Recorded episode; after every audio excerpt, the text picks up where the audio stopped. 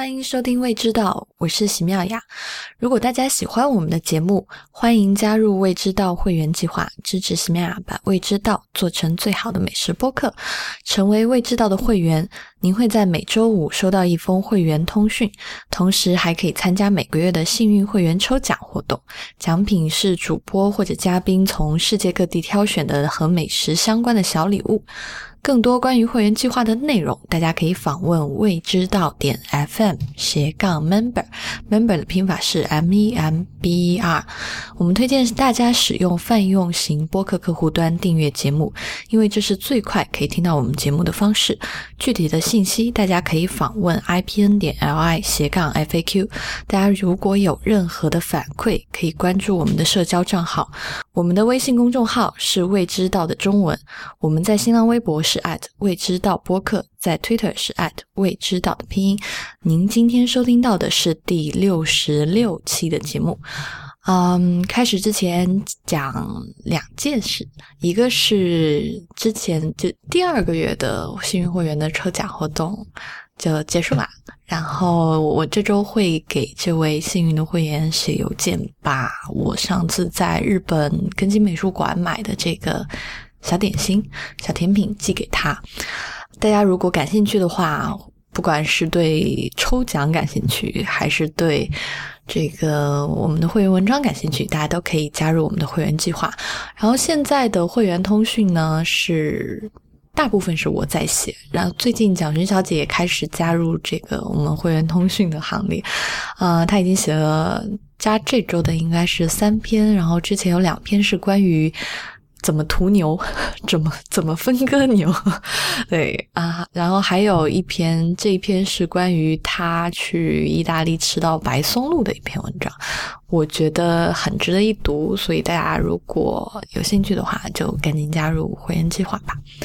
然后就是要解释一下，为什么这一期的会员通讯晚了？你你解释一下这个事儿，我觉得还挺值得一说的。嗯，就是因为我之前就一直都非常的忙嘛，然后我就呃抽了一点空回回家休假，嗯，所以我这篇会员通讯实际上是在飞机上完成的，然后我就想说，我到了香港以后要把这篇会员通讯发给李如意，结果我的飞机就晚点，我在香港就没有来得及。我在香港就没有来得及把这篇会员通讯里需要用的图片从我的 Dropbox 里面导出来，结果我当时就在设想说，我回到北京以后至少可以自己架个梯子，嗯，那个虽然麻烦一点，但是应该还是可以做到。结果回到家之后就用了三架梯子，然后也是没有爬出去，墙太高了，实在是。然后蒋徐小姐呢还特别鄙视我们的说。哎呀，你们平时上网都什么速度啊？这然后他说他回国以后生活质量下降了一半，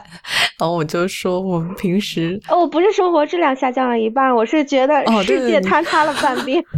我们一直都只有半边世界，好吧？大概就是蒋学小姐哎回国这是第几天啊？星期天回来的，这是第二天。第三第三天吧，第三天，第三天。嗯，回国有什么感受啊？见到网友有什么体会啊？哦，我们可以好好来说一下我们网友第一次见面嘛。时隔从跟麦雅录音开始到现在一年半，然后第一次见到他本人。天呐！要把好多人重复过的话再重复一遍，本人真的漂亮十倍。嗯，那个，所以就害羞了。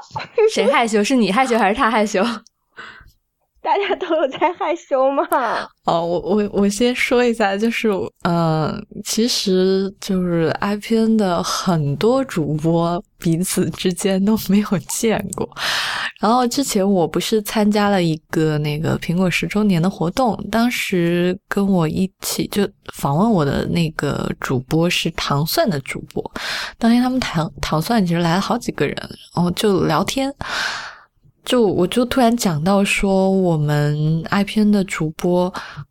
几乎都没怎么见过。我说我跟我的两位搭档，其中有一位已经一年多从来没有见过，然后他们 就是当时那个表情，就是吓得牙都要掉了，你知道吗？然后就觉得你们怎么会这样？就是处在这种完全没有见过面，然后也一种柏拉图式的的嗯交流方式当中，然后竟然就这样录音录了一年多，然后他们觉得啊，你们这个世界实在太不可思议了。然后 可是。很神奇的事情就是对彼此都已经非常熟悉了，然后见到面反而要客气的那个感觉就很，就是有点有点奇怪。嗯，啊，蒋勋小姐是礼拜天晚上见的我们，见到我跟 C 拉，然后，呃，其实如果我觉得人少一点，可能不会那么，就是 也会很害羞啊。也会吗？会吧，人少一点，你也是一样会害羞啦。嗯，也是，我就是一个害羞的人。然后你还你还故作轻松的假装假装想要开个玩笑。他对妙雅同学当时就我演练了好久，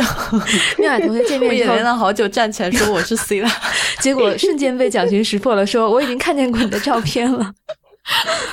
不，我当时应该。我当时应该其实就讲实话，就因为他讲话的声音我已经太熟了嘛。他说我是 C 了，然后就在用妙雅的声音说我是 C 了，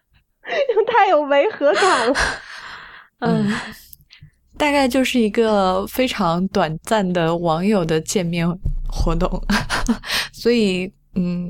对于蒋勋小姐的到底长什么样子，我也没记住，我也没看清她。嗯，就等他十二月回来。因为我因为我的飞机晚点了，然后我到的时候他们俩已经喝醉了。嗯，这段可以掐掉。好，大概就是跟大家汇报一下，我们这个 三个主播 终于见过了。对，有历史性的会面了。嗯嗯呃，另外，好，这件事情就过了。接下来就是这个听众反馈，听众反馈，呃，是我就念之前关于潮汕牛肉锅的吧，嗯，有几个朋友都在 Twitter 上艾特我，嗯，他们的评就是评语都是短评，我大概总结一下，就是这几个人说的都都是。特别兴奋跟我说，就是台湾也有这种吃温体牛的火锅，或者说是牛肉汤，据说嗯，然后做法不知道是潮汕传过去的，还是就是。当地本身的，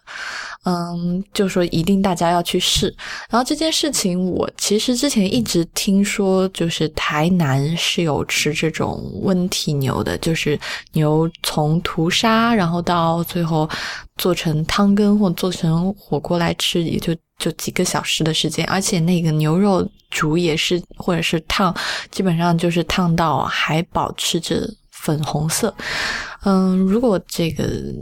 之后有机会，我们可以找台湾的朋友来跟我们聊，然后就跟大家分享一下这个资讯。如果有朋友要去台湾玩的话，可以去尝试一下，因为这也是我自己一直很想去尝试的一个美食。嗯，另外一个听众的反馈就是，是一位在汕头的广州姑娘写了一封信，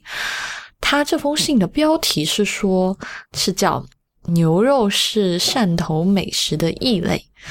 他说：“我是在汕头工作的广州人，作为广州人，对美食也不算没见过。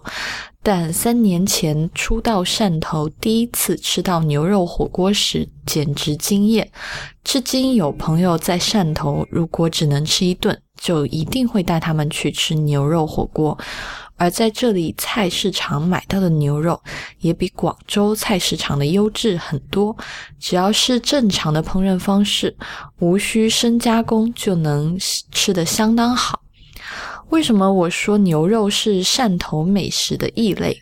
汕头所闻名的海鲜和卤水，无一不是精加工、深加工的菜式。如果你去过湛江吃海鲜，你就知道什么是原生态粗放型烹饪，比起汕头的海鲜，简直就是功夫菜。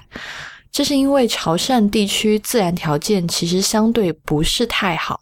物产也不算太丰富，山多只是合适种茶，海里的出产也相对偏少。各种肉类、禽类其实都需要从外地进货，食材得来不易，当然需要精细对待。偏偏牛肉在这里吃的豪放粗放，只需放清汤涮就美味无比。当然，牛肉丸和各种蘸料仍然是潮汕精细菜的做法。嗯，我是觉得特别好奇的是，因为嗯，我跟 C 亚当时去汕头吃东西，我们觉得就是吃到的路边的海鲜排档，其实做法是。不算复杂的，但他这里提出了一个 观点，就是他觉得汕头的海鲜和卤水是精加工和深加工的菜式，就是说湛江的就吃的更野。当然，我不没有去过湛江，之后有听众吃过可以跟我们补充。那我是想说，其实后来我跟 C 亚去吃了，嗯，好几家精细的潮汕菜，确实有很多。处理的非常细致的海鲜的做法，比如说我们当时去吃了上汤螺片，嗯，还有什么你印象深刻的？就比较精细做法的。海鲜啊，其他的？哦，还有就是我们吃的，我不知道算不算精细，就是吃到特别好吃的薄壳米肉的肠粉，对。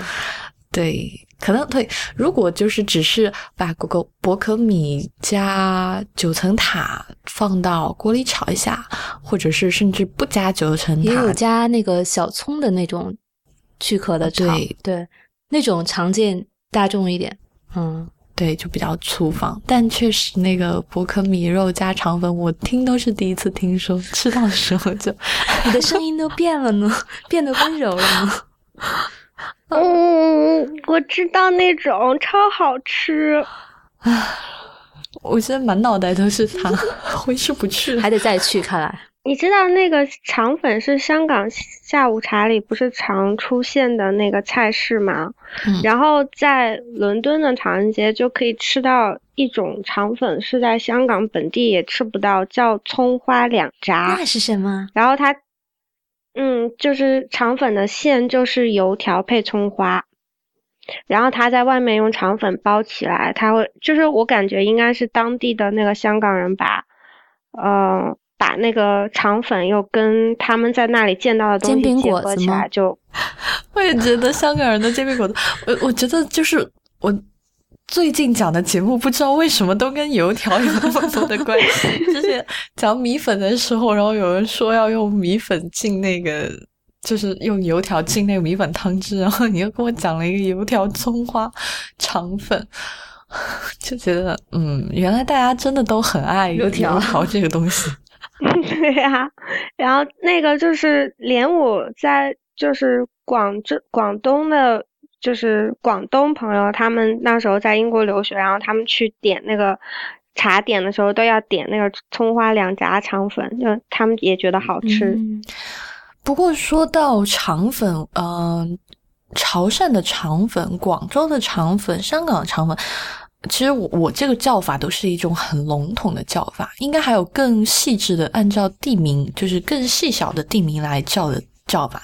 反正当时我跟 c i l a 在。就是汕头的那种街边店吃的肠粉，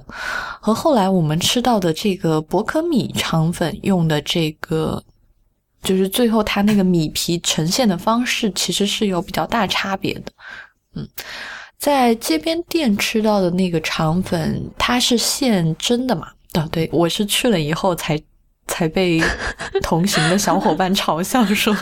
因为我当时特别惊，特别惊讶，就我跟他们说：“哎呀，我们一定要去吃这家肠粉，因为这家肠粉的那个粉皮是现做的。”然后另外三个人就看着我说：“哪家肠粉的粉皮不是现做的？”但是就是差别确实挺大的。刚开始的那个去去那个路边小店吃的，他那个肠粉还是。米的颜色比较明显，没有那么通透，对吧？嗯，而且它是扭曲的，它就直接像是一个没有包好的巨大的灌汤包一样，就那样扭上去了。嗯，就是相当于把长长的嗯肠粉，就是你蒸好是一整张皮嘛，然后你就把它麻花辫一样的，就是拧了一拧起来，然后中间但是中间是加了比如说虾，然后韭菜花或者是嗯那个叫韭黄，所以韭黄是，然后就把它这样像卷辫子一样卷起来。我们在路边摊吃的就是那种很豪放，而且。其实米皮很多，就是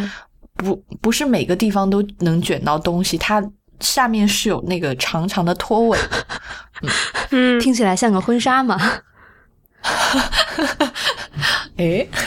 然后呢，我们在那个酒家吃到的薄壳米肉的肠粉，就是他把薄壳米的那个肉剔出来。然后那个肠粉就比较像我们在茶餐厅高档一点的茶餐厅吃到的那种半透明的，然后叠得很整齐，就是把薄克米放在中间，然后叠得四四方方上来的那种很规矩的样子。对，而且也会颜色会更通透一点。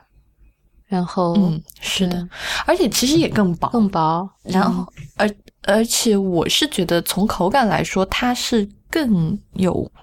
韧性点，就是，嗯，所以我在想，它可能是加了成粉吧，因为那种那个水晶虾饺之类的，它那那个里边是会有成粉的，就是会更透一点。但是如果只是米的话，就会比较软糯一点。嗯，我自己是更喜欢后者。就是加了成粉的这个，而且我自己其实有，哎，我我在这儿说这个观点，可能那回头又会被喷。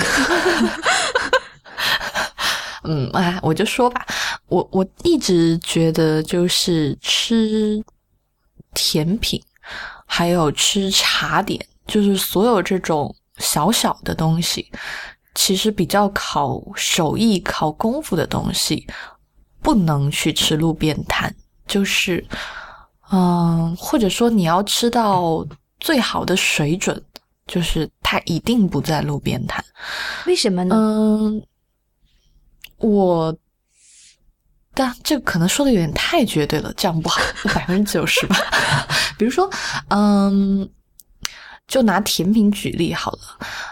你像我们现在去衡量一个甜品好不好，我们除了首先我们是去看它的外形，就好像我们刚刚去看这个肠粉一样，我们我们俩都觉得那个加了成粉半透明的摆的比较规矩、比较规整，而且大小是比较小巧的，这样的外形是至少看起来是更漂亮的，对吧？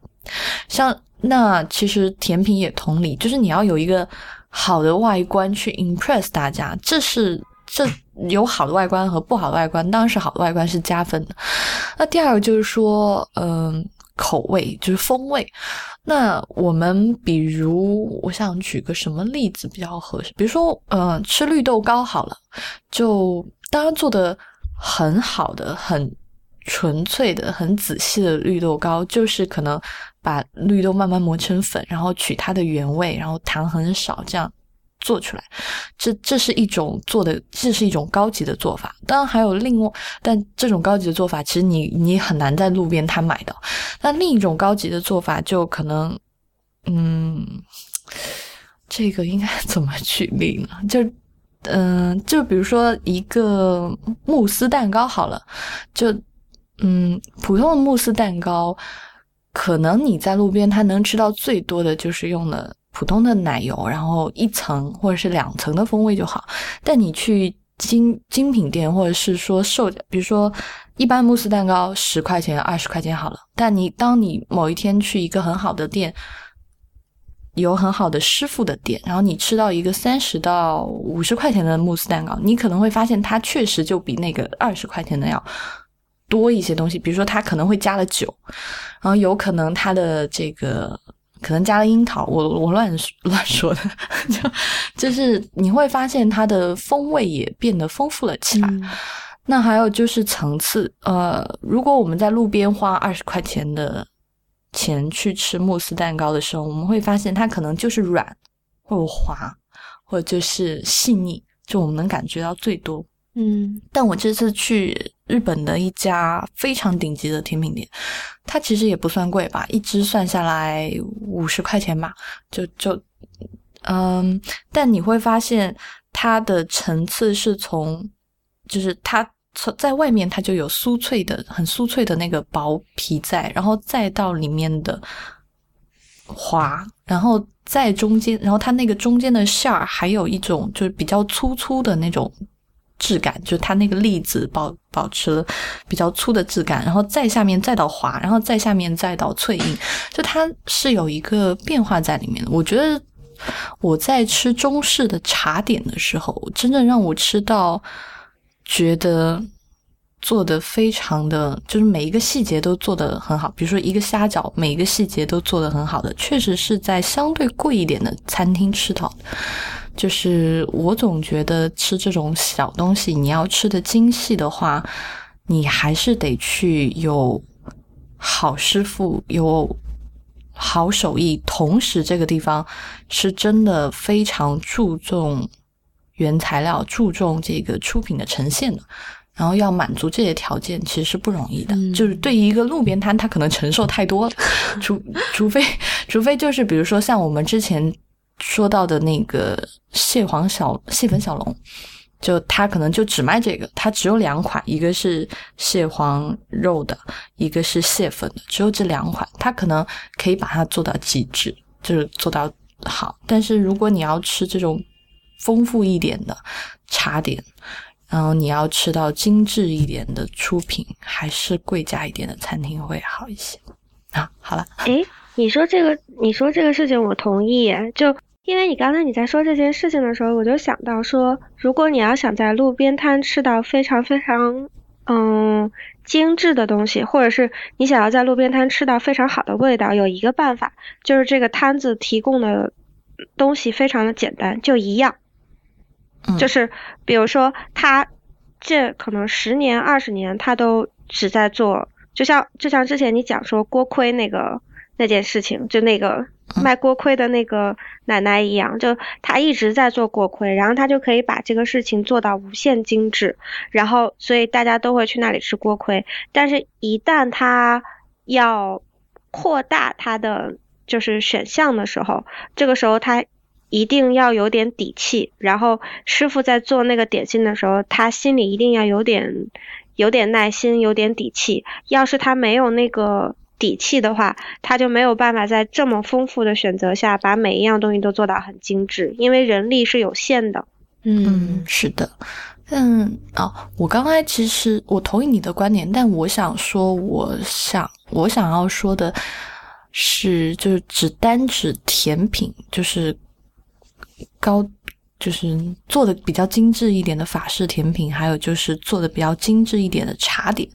因为我个人觉得这两种东西，一般你去你很少去餐厅吃，或者说我早上去喝个早茶，然后我只吃只吃一个虾饺就没了，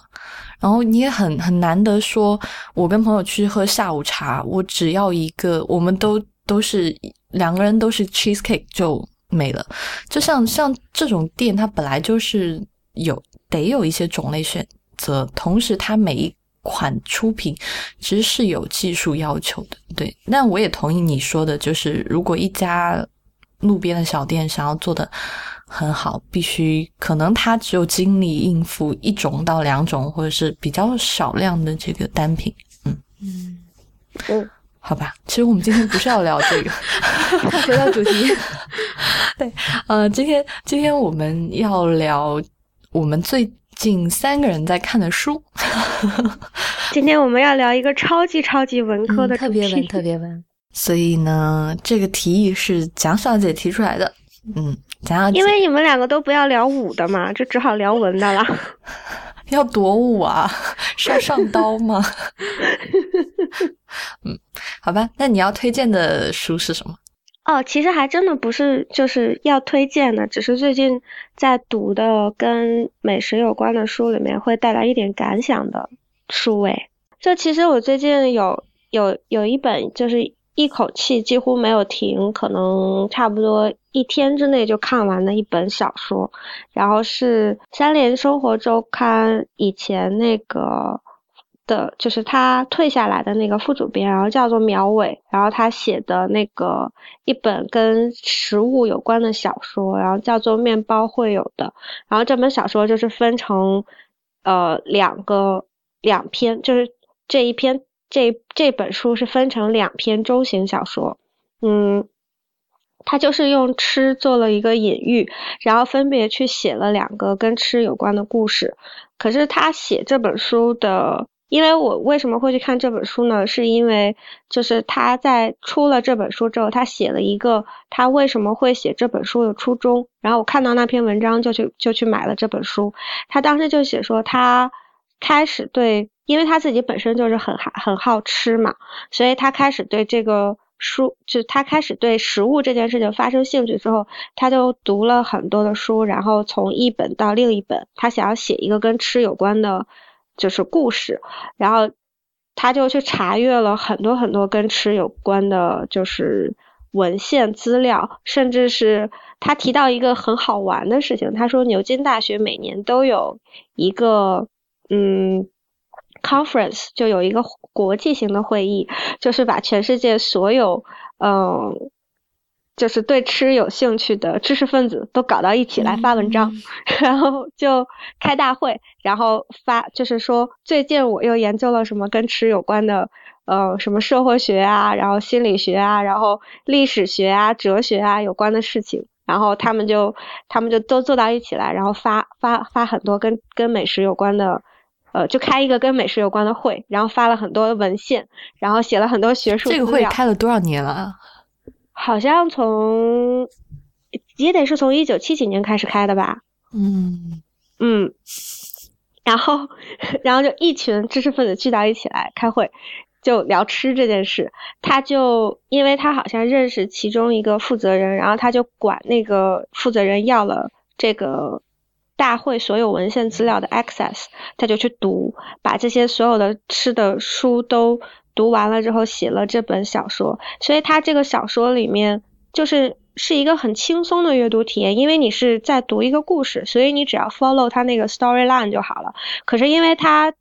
的那个就是他的 background research，就他的背景背景资料查询做的很充足，所以你在那个。读书的同时，又可以收获到很多他从那些文献资料里面查来的故事，就一些背景的资料的东西，你就觉得这个书是就是还有一点类似于知识含量的，可以吸收的营养。他因为有一次我就读到一段很好玩的，然后我就发给妙雅，我说就是就是关于高压锅的那一段嘛。什么梗？我要把这一段读一下，其实很短啊。他要讲说，嗯，高压锅的发明者丹尼斯潘帕潘先生，他一六四七年出生，出生于法国，后来移居到英国，为皇家学会，呃，就是皇家科学学会工作，然后跟一些伟大的物。物理学家、化学家一起工作，他毕生的精力都用在发明高压锅上。他的同事们都嘲笑他的高压锅，可是帕潘先生不为所动，每天晚上都在实验室里用高压锅做菜。他尝试过各种鱼、各种蔬菜、羊腿跟牛肉，计算煤炭的消耗量和水蒸气的压力，日复一日，月复一月。他在日记中记载每天的实验，写报告给皇家学会，要求更多的研究基金。但是皇家学会说，帕潘先生拿到钱之后就。就去菜市场买菜，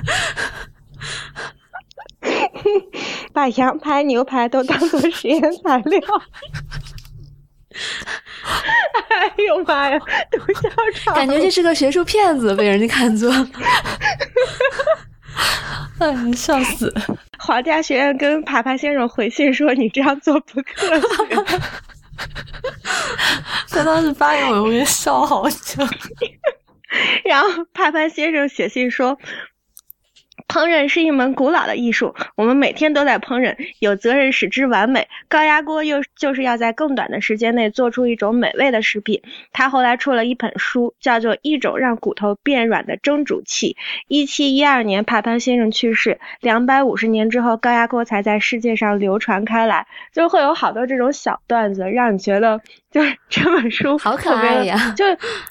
对，会让你觉得那个帕潘先生整个人都特别的呆萌，然后有着为科学献身的科学家精神。嗯，他他这本小说这个小说两个故事的背景都是在哪里啊？设定是在哪个国家？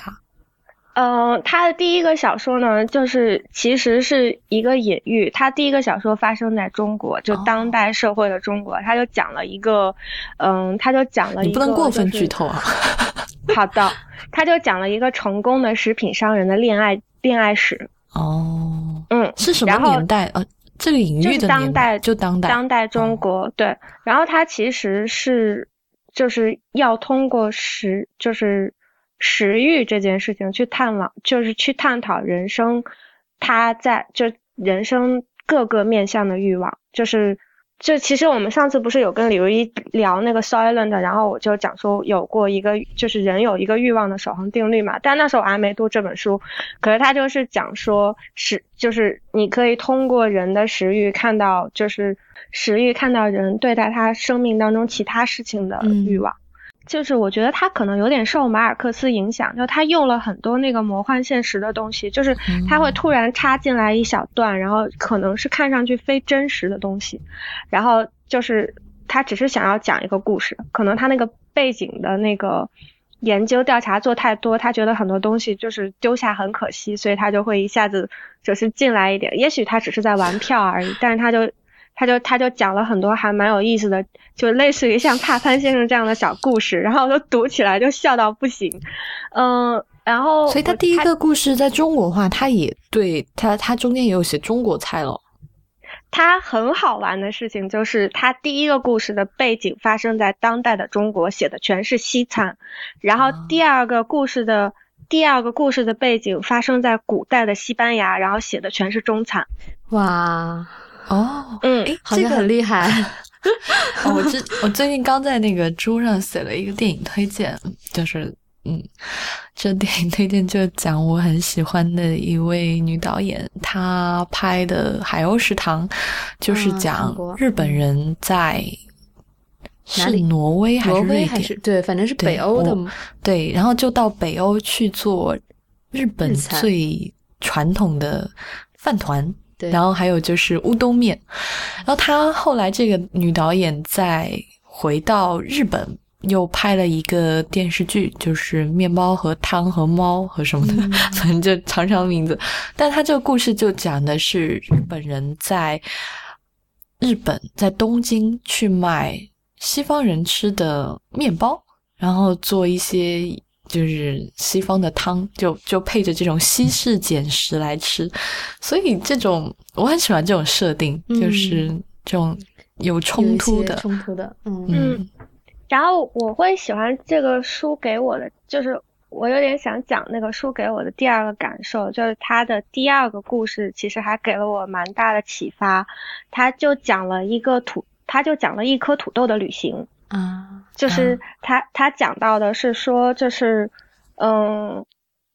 一颗土豆从南美被西班牙的殖民地带回到西班牙的土地上，然后他又怎么样，就是穿山越岭到达了中国，然后在就是在整个就是那个亚欧大陆上就发芽成长，然后成为了就是。人吃的那个就成为了养育人的一种就是食材，在其中他讲到了一个主角，就是那个第一个吃西红柿的人，叫做路亚列，他是一个西班牙人嘛。然后就是他讲那个西红柿从也是因为西红柿本身也是从南美来的食材嘛。开始的时候人们不是以为它有毒，然后就不会去吃。然后路亚列是一个教士，然后他就觉得就什么都应该要试一下，然后他就去吃了那个西红柿，结果后来他就。成了西红柿，就他就就是他就成了西红柿烹饪专家嘛，因为他就他就他 只有他吃是吗？然后他就用西红柿做菜给大家吃，然后就后来西班牙菜里面有很多的东西不都是就是也会加很多的西红柿，结果这颗西红柿就又因为这件事情，路亚列本身是一个教士嘛，所以又因为这个事情在教会的传统里得到了就是嗯发展。然后，当然它是一个小说啊，但是它有一些基于事实的东西，所以它就又因此从西班牙传到了意大利。然后西红柿从西班牙传到意大利的时候，哎，这个时候大家可以去读一下 C 拉那一篇关于意大利中世纪吃什么的 文章。这是插播软广告。那颗西红柿到达意大利的时候，意大利的就是。它真正的国菜还没有发展起来嘛？就今天我们讲说意大利菜，都会讲说它一定要带西红柿什么的。可是其实以前是没有的嘛。然后，但是它到达意大利的时间又非常的好玩，就是它其实正好是在就是文艺复兴的那个时期到达意大利的，所以它就等于是。一颗西红柿，它其实等于它滋养了整个意大利的文艺复兴的文明。嗯，刚好自己也乘上顺风车，然后就被写在各种，或者是对，就被写在各种文献里，感觉好上档次。就是你知道，就是出生的时间很重要，是的，开明开明，真是他们就属于生而逢时。对，可是实际上他。就实际上这件就是读这本书给我的感触是，就是我们今天讲说有什么菜是非常非常正宗的，实际上并不存在这件事。就任何一个任何一样食材，任何一样烹饪手法，它实际上都有可能是曾经的异族带到本地的。嗯，然后我们我们今天说，就我们一定要去吃呃什么西安的肉夹馍，然后它。你讲说它是中华饮食文化，或者是西安饮食文化的其中一部分，但其实馍这件这个东西本身以前是游牧民族带到带带到汉族来的一个传统。然后像我们今天讲说，嗯，我们可能去吃西班牙菜，但西班牙菜在一千长达一千年的时间里受到了就是阿拉伯民族的影响。那意大利菜如果没有西班牙的这颗西红柿，也不会成为今天的意大利菜。就你会发现，其实就是 globalization 这件事情，早在很多年前就已经在发生了，只不过是不同的，就以不同的形式在发生。它会让你的眼界一下子打开，就说今天我们讲说，也许就是讲说一个吃惯了中国菜的人，他可能吃不惯法餐，但实际上并不是这样的。就不存我我认为不存在这个界限，就是我觉得可能如果一个好的厨师，他能够用当地的食材，然后更加就是符就是更加符合我们味蕾的方式去烹饪出来我们我们能够接受的味道，这个菜我们到底就是今我们现在管它叫融合菜，但我不觉得这个是融合菜，就。我我们也许可以把，就是法国人吃下去的时候，他可能会把它定义为法餐，但中国人吃下去的时候，他也有可能把它定义成中餐，因为它也许是法餐的摆盘中中式的那个料理方式，但实际上它它就它就是今天正在发生的文化，将来有的人他可能回过头来再再来定义我们现在的就是 cuisine 呢，或者是再来定义我们现在的烹饪这件事情的时候，它实际上就是现在正在发生的文化。但只是我们现在的人就没有办法去定义它了。嗯嗯，好吧。嗯，我我我表示我被你安利成功，我是想去看这本书。我也要看。嗯，说起高压锅的这事儿，我我其实想说一件，就是嗯，各行各业啊，其实都有很多对美食感兴趣的人。嗯，包括我们，我常常写。会员通讯都会引用的一本书叫《食物与厨艺》，就这位写《食物与厨艺》的作者，并不是一个厨师，也不是这个餐饮工作从业者。他原来他之前我忘了他是在伦敦还是剑桥，他有学过英国文学，但后来是应该是一个物理科学家，然后他就自己对。这个所有厨房里面的东西感兴趣，就写了厚厚的三本这个《Food and Cooking》，基本上就跟就是现在这个餐饮世界的 Bible 一样，因为它把很多原理或者是最基本的东西给你梳理的非常的清楚。你有什么不懂的，你就回去看它，就觉得受益匪浅。那还有一位我想讲的是，我自己有一位很喜欢的影评人叫 Roger Ebert 啊，我。哎，我我不知道我后面这个他的姓有没有记清楚，这个就回去查。那我就想说，他是美国一个非常著名的影评人，他的啊，他的作品伟大的电影，然后在黑在黑暗中醒来还是什么，这个我之后可以放到列表里面，就是他自己的影评的集结的著作。但很好玩的一件事情是，他写了一本书。这本书讲如何用正确的高压锅，用正确的米做出最好吃的白米饭。就一整本书就讲说，他买了哪些高压锅，试的哪些米，用了多少水，什么烹饪方法，怎么这个米的这这种方法做出来有多好吃，另外一种方法做出来有多好吃。哎，他自己就特别。乐此不疲，就他到各个地方，他会去讲他的这个影评书的时候，他也会特别开心跟别人讲说：“ 你看，我写了一本这关于电饭煲的书。”所以就就其实挺有趣的。你不是分享两本吗？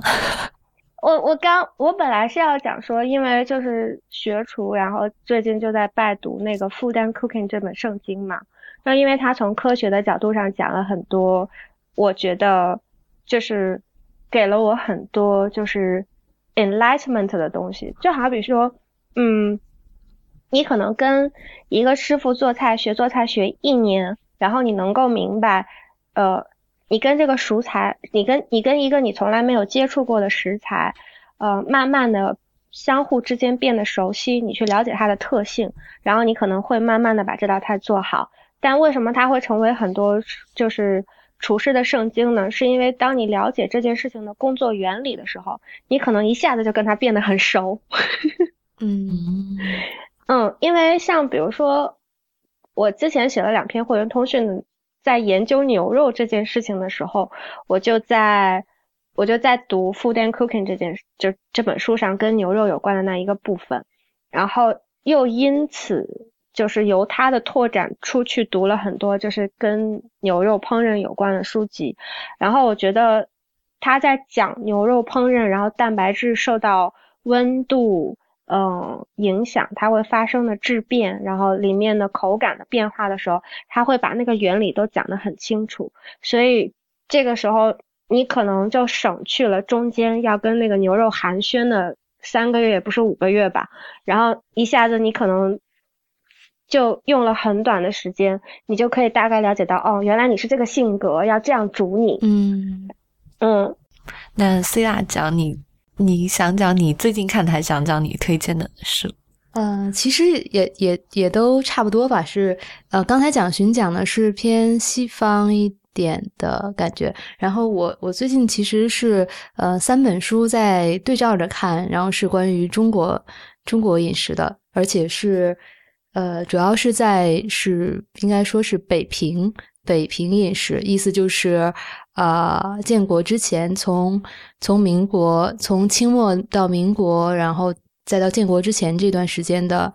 呃北京的饮食。然后看的书是包括呃梁实秋先生的书，呃唐鲁孙先生的书和赵恒先生的书。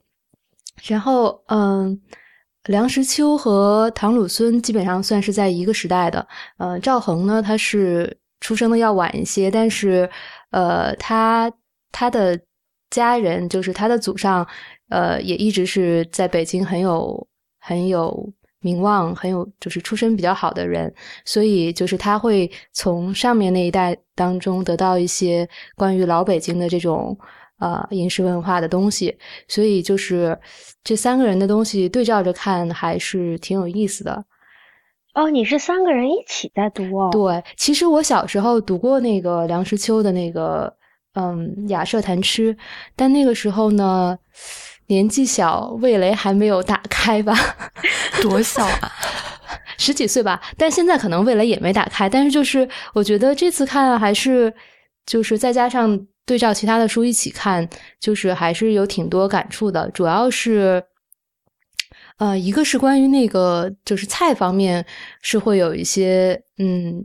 就是对对当时北京人在吃什么菜，然后去哪些餐馆会有一个整体的印象了。因为他他们三个加在一起，基本上把北京。基本上就是做了一个北京的这个大众点评网的那种感觉，就是那个时代大家都应该去哪儿吃，然后去哪个餐厅应该点什么菜，就这种就会有特别特别详细的介绍，而且三个人基本上会是会互相印证的这种。呃，就比如说那个，其实当时呃，北京可能主要是有有几派菜吧，就是像鲁菜是一大块儿，因为就鲁菜对北京的这个饮食文化影响还是挺。挺深的，然后嗯，那个河南菜是一大块儿，就其他的其他的菜系就是稍微稍微没那么大众一些，呃，然后还有一些小馆子什么的，就其实主要还是鲁菜的菜馆特别多，就像啊东兴楼，然后泰丰楼啊，就嗯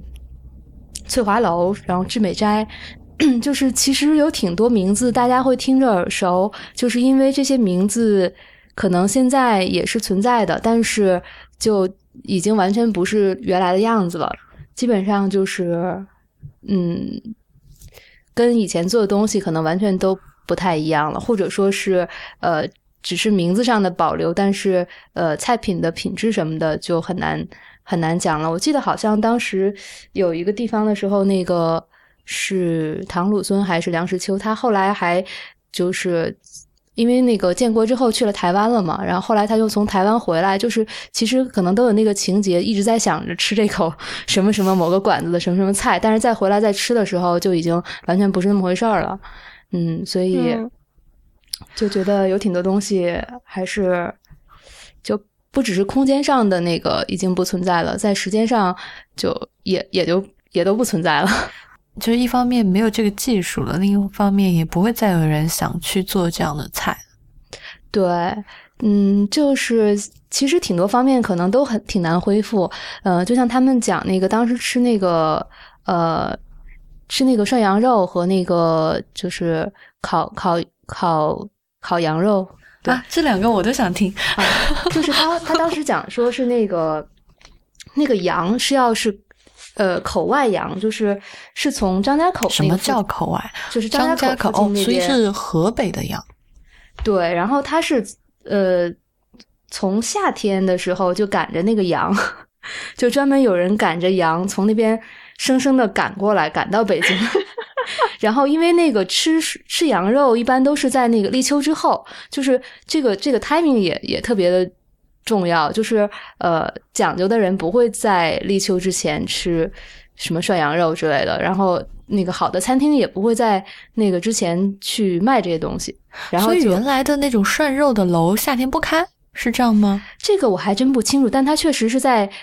一定要在那个时间点之后，对，才卖才卖这些东西。所以就是呃，应该是在夏天的时候，然后就赶着这些小动物，然后就从那个。河北赶过来，对，从河北赶过来，然后中间又吃一些很肥美的那个各种，所以他是赶到北京来养几个月，然后再在北京秋天以后宰了来吃。我我我以前也有听说过口外羊这种说法，所以所以口外羊比起正常的羊肉来是比较嫩还是比较老啊？呃，应该是应该是嫩的，而且它是说是没有什么膻味儿的。嗯，那就比较嫩，所以北京的涮肉也应该吃没有膻味的嘛，就是不要再相信那种 什么老北京说的羊肉就得有味儿，瞎说八道。好，应该就是小嫩山羊羔肉哈。对啊，所以是嫩，嗯，羊大概多大呢？让我来找一下这个地方哦。他说是，嗯，羊的具体叫法是叫西口大尾巴肥羊。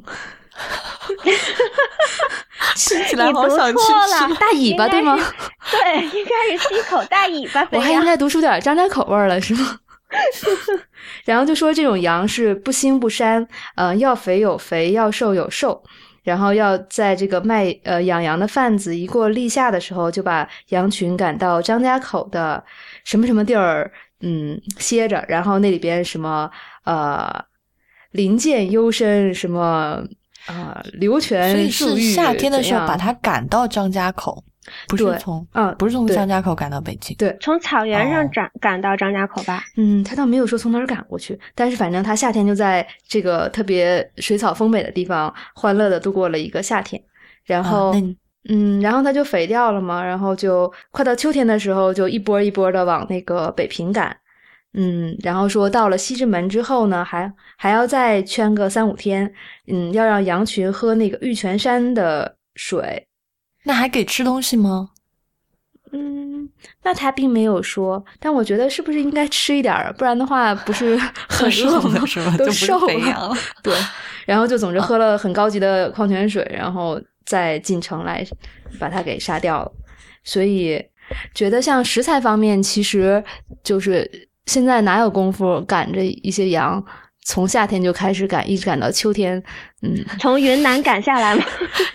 为什么现在讲这个？我觉得那么好笑呢？有吗？嗯，我我是想说，我们之前讲的潮汕牛不就是这样吗？就是很多日本的牛也是这样的就是好像 对啊，其实我也是这个意思。我是觉得，嗯嗯、我们有的时候经常会吐槽说，我们现在在国内，嗯，吃不到好东西啊，然后大家都那个没有业界良心啊。其实就曾经还是有过的，就曾经，其实我觉得像在那个时代。其实也是饮食，虽然说国力不是很行，但是饮食文化来讲，也算是一个黄金时代吧。就是就一个是食材方面，然后嗯、呃这个技巧方面，然后包括就是食客的水平和那个餐饮服务人员的水平方面，就是都肯定比现在要高。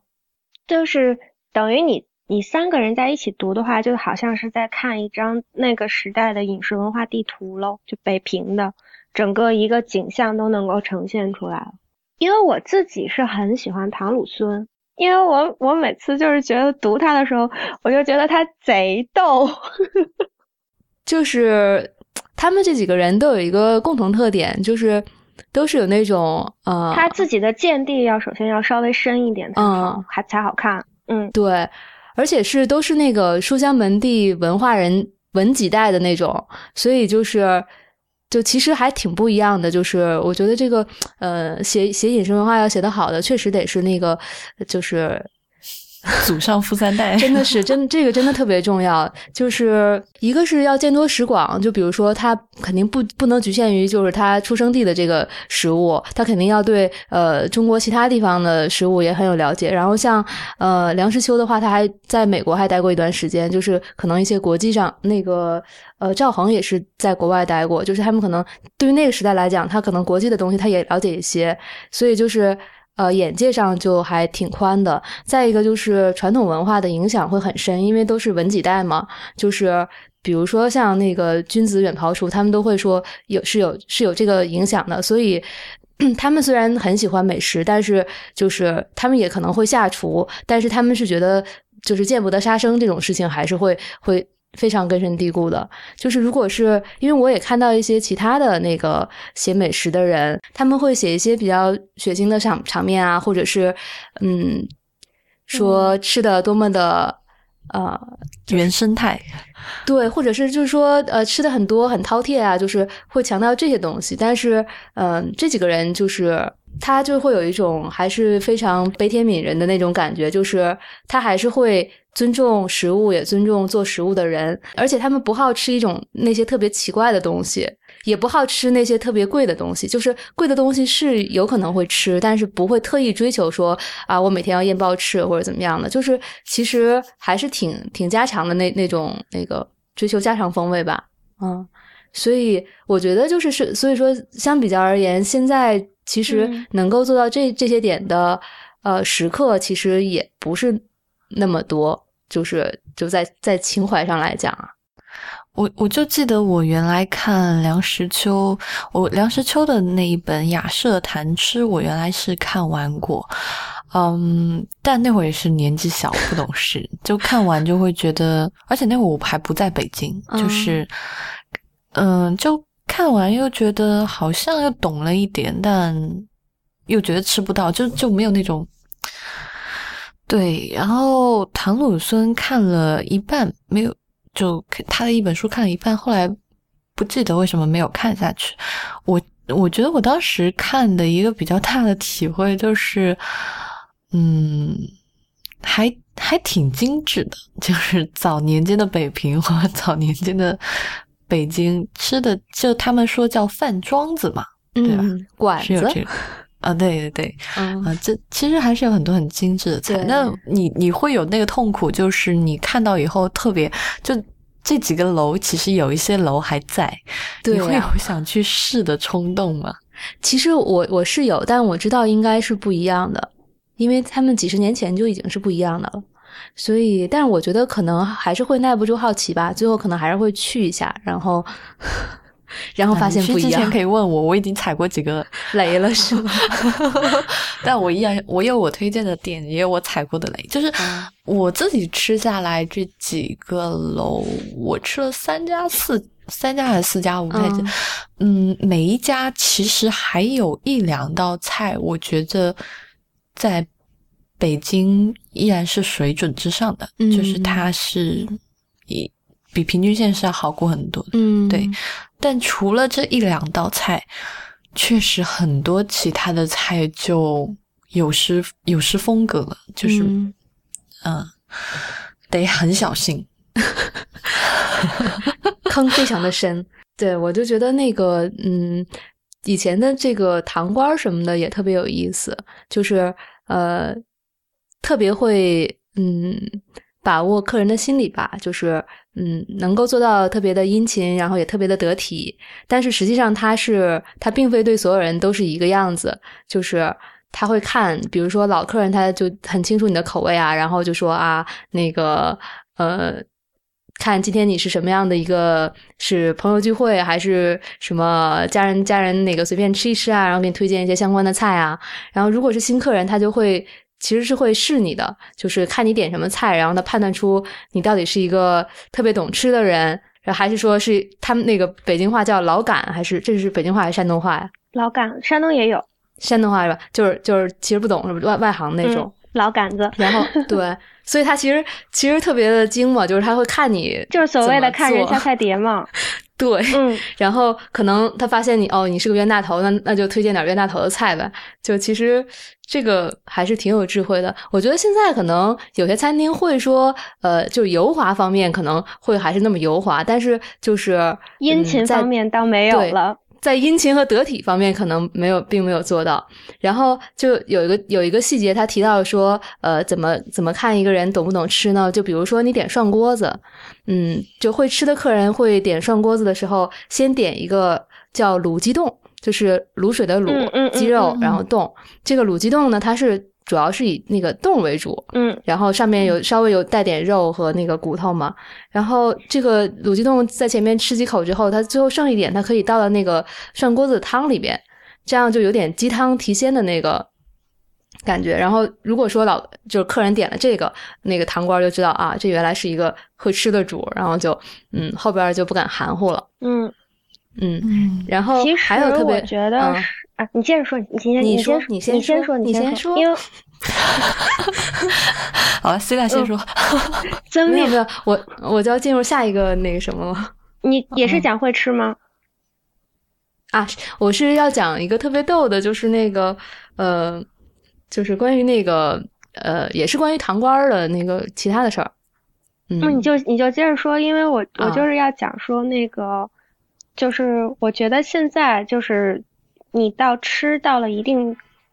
程度上还是这样子的，只不过就是我们现在还没有发展出一种就是精致的饮食态度。就比如说现在在法国的高档餐厅跟在日本还是这样的，就是那个侍者还是非常会看脸色的。然后他也像中国的那个曾经民国时期的堂倌一样，就是会砍人下菜碟儿。嗯，其实主要就是说得先有一个规则，就是嗯，比如说呃，什么是好，什么是不好，然后你你说了什么话，就证明你是一个什么样的人，就是这些东西首先都是会有规则的。有点像武林交锋，高手对决。嗯，对。对对对，然后又然后又要有这批人出现，就是肯定有一些是呃厉害的客人，就是赏赏识客。对对，然后还有一些是不靠谱的客人，然后就是这些人都见得多了，然后包括你看现在吃寿司那个寿司台的师傅也是的，他一定会看你懂不懂，然后他下一个就要给你捏什么，也是一样的。嗯，就是还有一个关于那个糖官特别有意思的就是，比如说呃糖官呃惹了客人生气了。那怎么办呢？这个堂官那个这时候这个掌柜的就出现了，掌柜的说：“哎呀，这堂官实在太不靠谱了，那个惹您生气了，不好意思，行吧，然后那个我们决定让他打打扑克卷走人了，您别生气了，我们把他开除了。然后那个嗯，这时候就就客人就会看见，嗯，客人一般都坐在那个楼上，然后有个窗户开着，这时候就就会看见门前有一个特别沮丧的堂官，然后背着一个行李卷，然后就从眼前飘过了，然后。” 那客人就爽。下一顿来吃的时候，发现糖官还在。哦，没有，没有那么慢。那个，那糖官绕过去之后，回到后厨换身衣服，就对对，就继续干活了。所以就觉得这个那个时候的人也挺会搞这这种那个呃表面功夫的嘛，就是既要客人爽，就是我觉得那会儿会不会就是因为懂吃的人多，然后。然后饭庄子或者说这种馆子生意也好，其实他们应对的这种就是策略特别多，对，就是例案例太多了。然后同时他们又必须要保持一定的这个店的名誉嘛、声望，然后也要就是安抚客人，所以他们其实想出了很多这种招。可是那时候给著名餐馆的老老板打工还蛮不用考虑劳动法的耶，你想的太多了。那会儿还没有养老保险呢，老板会 老板会罩你。对啊，因为其实你你想要招一个特别资深的，然后特别会呃看客人脸色的这种堂官，其实也没那么容易吧？就是对，这也是对餐厅的财富嘛。所以嗯，就是既要照顾客人的面子，也要照顾堂官的这个心理需求，所以觉得还挺有意思的。嗯，好吧。所以你们俩都讲完了，就就该我了，该你了。其实我本来一开始是想推荐两本书的，但现在就推荐一本就好了，因为你们前面已经讲的很精彩。我最近因为去了趟日本嘛，所以去之前去之后看了很多跟日本相关的这个美食书，有一些很硬的，然后也有一些软的小说，但中间我觉得有一本是我自己觉得。比较有趣的这本书其实很出名，是北大陆鲁山人写的《日本味道》。我为什么觉得这个人写的这本书让我觉得 就印象深刻呢？因为他跟嗯刚才北大陆鲁山人先稍微介绍一下，就这个人呢，其实嗯他应该是算是美食家，同时还是。篆刻家就是，然后还是陶艺家，然后就他有非常多的才华，还有书法家什么，就各种各种才华集一身。然后这个人跟刚才 c i l a 讲的这种比较，嗯，写文章比较雅致的。嗯，这种文人还不太一样。虽然他集这么多，呵 呵就是审美情趣于一身，技 技能有很多技能。然后，但他他是一个平民出身，对吧？他是平民出身，但他这个人就是说话还挺大拉拉的。就就比如说，他就说他自己为什么要？他是几十年代生人啊？他是一八八三年出生于京都的一个。就是很普通的神社下面一个下属的社家家庭，所以其实就是一个，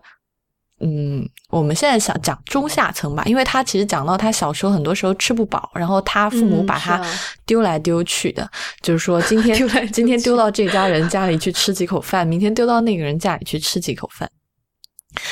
嗯，就他讲他自己为什么，呃，就讲这个人到底有。多么的，就是跟我们普通所知道这种谦逊的日本人，以及普通知道的这种谦，就是比较谦卑的，不能用谦卑，就是这应该比较谦虚一点的美食家不一样。这是讲他为什么自己要去写这个美食文章。他就说，因为像我这么懂吃的人，天下已经没有了。然后我不来讲自己有多懂吃，就没人再讲我有多懂吃了。所以我必须要讲。然后这是一个独孤求败吗？对，他说他动不动就说着像我这种吃遍天下的人，然后。我才是事实上，是本着为人民服务的精神在写。然 后他说：“我才是事实上的日本第一美食大家。我一生是一天到晚只吃美食食物。像这种人，就是很容易就是被大家用吐口水都淹死。你到底是想吐槽还是想赞美他？我是我是想讲这个人非常有趣，就是呃，他是我想讲他为什么就是这这种狂妄，也就。”让他的文章呈现出非常的个人意志，就是他去吃东西，他可能就跟别人的观点、和别人的切入点完全不一样。但是，是不是他这么说就可以幸福呢？我我就可以跟大家讲一个他的背景，就这个人他不仅评论美食，他还做美食，然后以前还开过一个嗯餐厅，叫星星光茶寮。嗯，然后这个这个茶寮呢，当时开起来的时候就在东京盛极一时，就是所有的政客、什么艺人、名艺人，可能那会儿还排不上流，就政客，然后作家，就是这种社会名流，全部都花高高价钱排队去他店里吃，所以他是会做美食的，而且他的食物是至少得到当时的这些。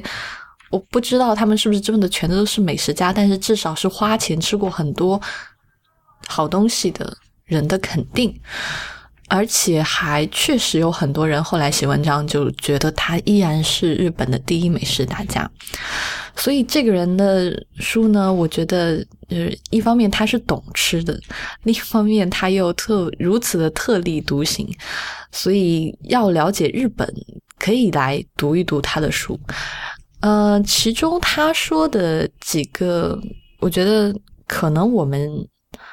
这应该怎么说？就是可能我们平时会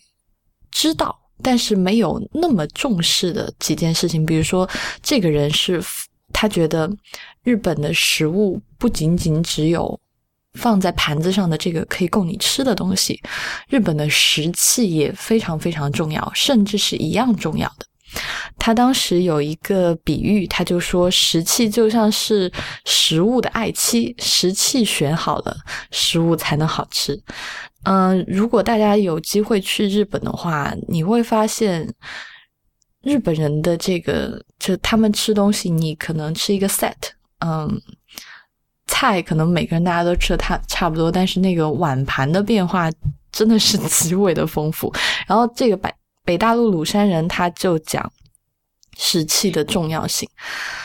嗯，然后他还讲，让我看一下。哎，你说到石器这件事情，你知道我回来之前的那个周日嘛？嗯，就是跟一个学美术史的学长去逛集美博物馆，然后就因为集美博物馆是巴黎收藏就是亚洲文化产展品最多的一个博物馆。就看它有一整层，就是收藏了那个时候中国宋，就是宋代时期做的那个就是石器，然后你就去看，就你就嗯，你就去看那个它宋代时期做的那些石器，你就会发现它精美的程度，就日本今天它的石器能做到。现在的这样一个程度，实际上完全是得到了中国古代就是流过去的文化的真传。你即使到今天去看日本人做的那些就是餐盘，还有还有碗盘那些东西，你都会发现它还没有超过宋代的那个就是宋朝美学的那个美感。因为到现在日本人做的东西还是非常的收敛，就他他在向。那个精致的方向走，它还没有像，但是你去看那个就集美博物馆里面收藏的那个呃宋朝的那个时期的那个那个碗盘，它上面的那些绘画就是绝对精致，但是同时是非常非常随意的，就是它它你可以说它是一个正在被使用的工具，但是如果单独放在那里，那现在去看的话，确实就是一件艺术品，但是那种随意性是没有办法复制的，就当时那个时代所产生出来的，就是那些物，就是时效性的东西，是是真的是没有办法复制的。我不太同意说，就是日本现在的很多器具还没有超过宋代的很多石器。我我想应该是有一部分是超过的，呃，我觉得不能说超过。我我这次去日本，我最大的感觉就是到日本的后期，就是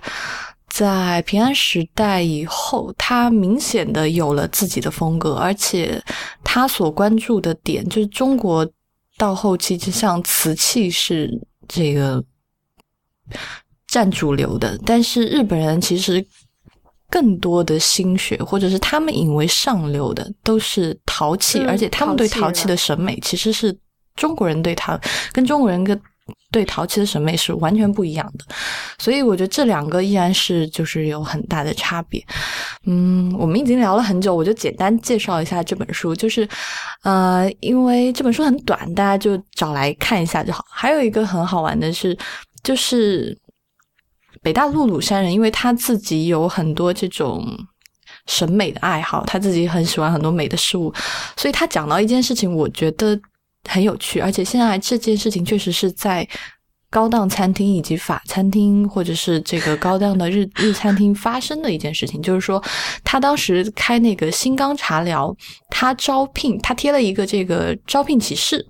他就说他要招聘的料理人是什么样的料理人。他贴的这个启事上写的是，应聘资格是不仅对日本料理，还要对所有的美有感性的人，喜欢绘画、雕刻、建筑、工艺美术等艺术，一直痴迷饮食，甚至被人当作怪人看的人，并且还要有非常健康的身体。呃，我是想讲的，就是 吃迷饮食被人当做怪人看的人。这我当时读到这一句的时候，我特完全就想到了那个 Noma 的那个主厨，我不知道为什么，就就瞬间就在脑子里出现。然后还有就是他前面讲的喜爱绘画、雕刻、建筑工艺，我看到这一句的时候，我是想到呃，日本现在的这个炸天妇罗的那个老爷爷啊，叫什么来着？我一下忘了。虽然早乙女哲 早对乙女哲就是其实日本有很多这种大家奉为之神或者是很尊敬的厨师，他们都是不仅仅有一就是做美食这一个爱好。可能正是因为他们有了这个绘画、雕刻，从其他的美学上去吸收这个知识，最后才会让他们呈现在食客面前的这个食物是美的。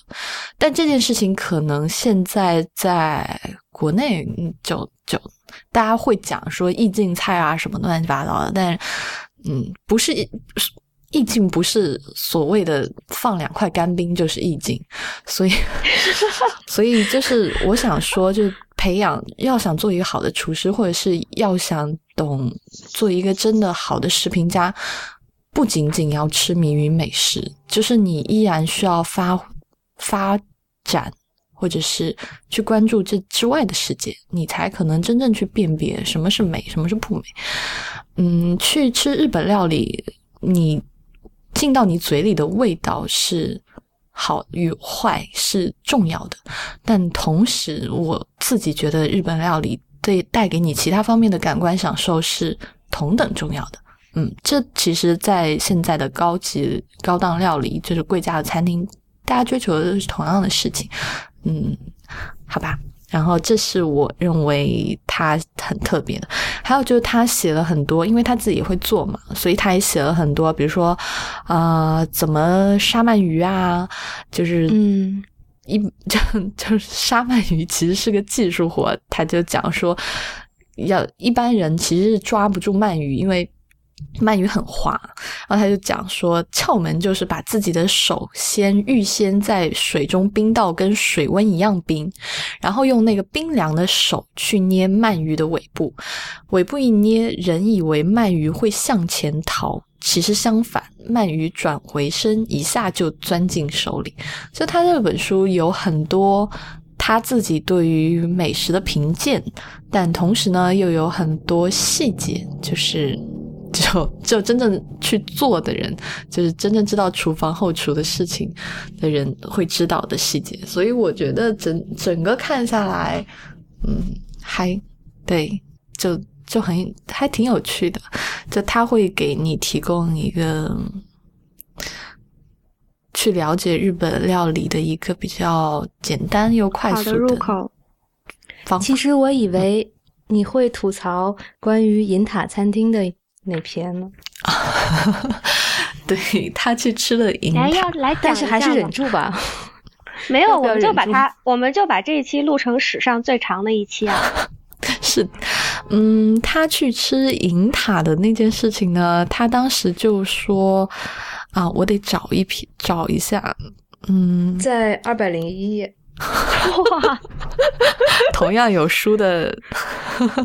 二百零，好吧，你们成功的安利了我。呃，但是我这个我是电子，不是一个版本是吧？我那个那篇叫什么？那篇文章叫什么？那篇文章叫《寿喜烧和鸭料》，呃，《寿喜烧与鸭料理》。寿喜烧与鸭料理，哦，看到了。嗯，我想看一下哦。哦。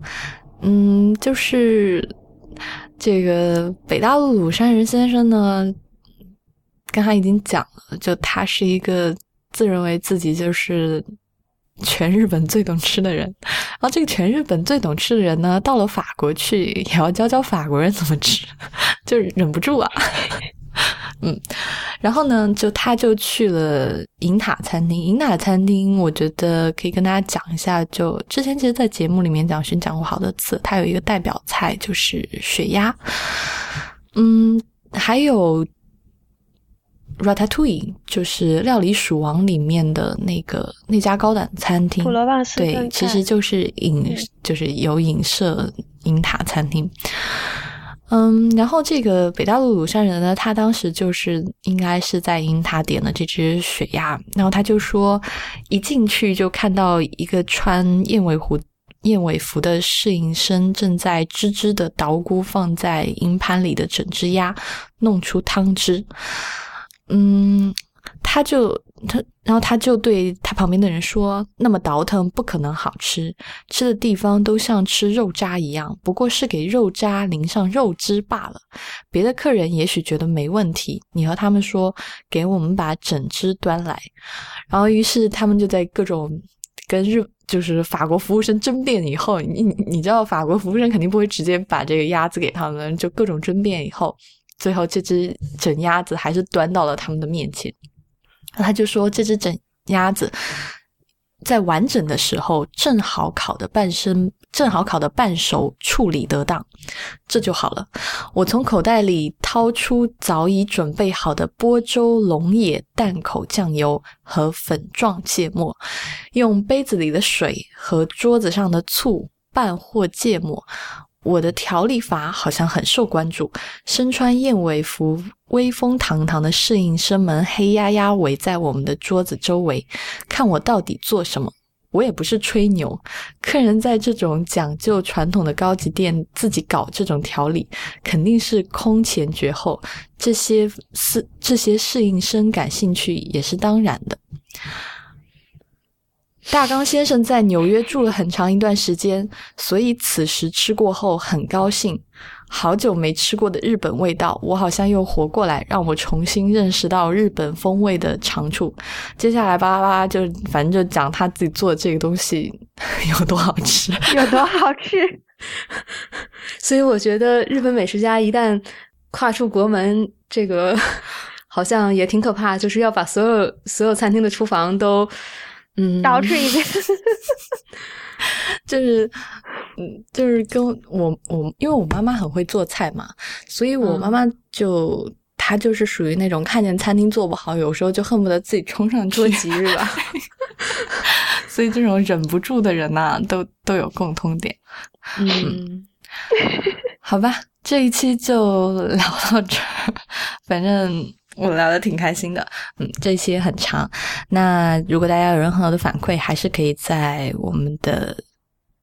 新浪微博叫未知道播客，在 Twitter 是未知道的拼音，同找到我们。那欢迎大家加入未知道的会员计划，大家可以访问未知道点 FM 斜杠 member 加入我们的计划。同时，也欢迎大家收听 IPN 播客网络旗下的另外几档节目：IT 公论、太医来了、内核恐慌、流行通信、无次元、未知道。怎么未知道的出来？Sorry 啊，女一这一定要剪到，剪掉。聊嗨了。那个无次元、硬影像、博物志、选美，我们下期再见，拜拜。拜拜。拜拜。